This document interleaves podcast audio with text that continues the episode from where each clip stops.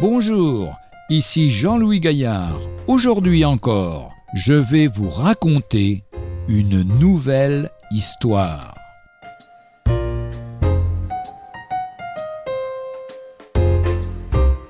Demi-tour. C'est le sens du mot conversion qui est loin d'être toujours compris, même dans les milieux religieux.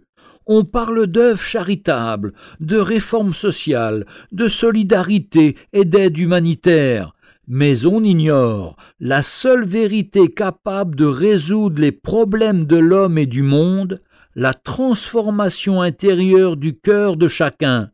Le problème humain est d'abord spirituel, puis ensuite social. C'est le changement intérieur qui conditionne l'attitude extérieure. D'abord le dedans, ensuite le dehors. Dieu parle de cette nécessité dans le prophète Ézéchiel au chapitre 36 et au verset 26 et 27. Je vous donnerai un cœur nouveau et je mettrai au dedans de vous un esprit nouveau. L'œuvre de Jésus sur la croix, voici ce qui rend ce changement possible.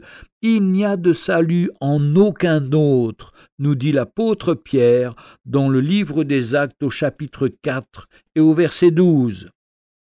Le Fils prodigue dans l'évangile de Luc chapitre 15 réalise sa misère morale devant Dieu et déclare Je me lèverai, j'irai vers mon Père, et je lui dirai Mon Père, j'ai péché contre le ciel et contre toi. Au verset 18. Alors il se lève, c'est le demi-tour, la conversion, puis, dans les bras paternels, il va goûter le pardon et la paix.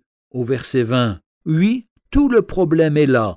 Tant que nous nous ferons des illusions sur notre état intérieur, croyant y trouver du bien et fermant les yeux sur le mal qui s'y trouve, nous ne serons pas prêts à faire ce demi-tour qui implique la repentance et la foi en Jésus-Christ.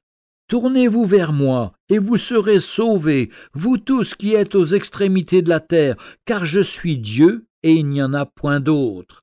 Ésaïe chapitre 45, verset 22. Vous vous êtes convertis à Dieu en abandonnant les idoles pour servir le Dieu vivant et vrai. Première épître de Paul aux Thessaloniciens, chapitre 1, verset 9.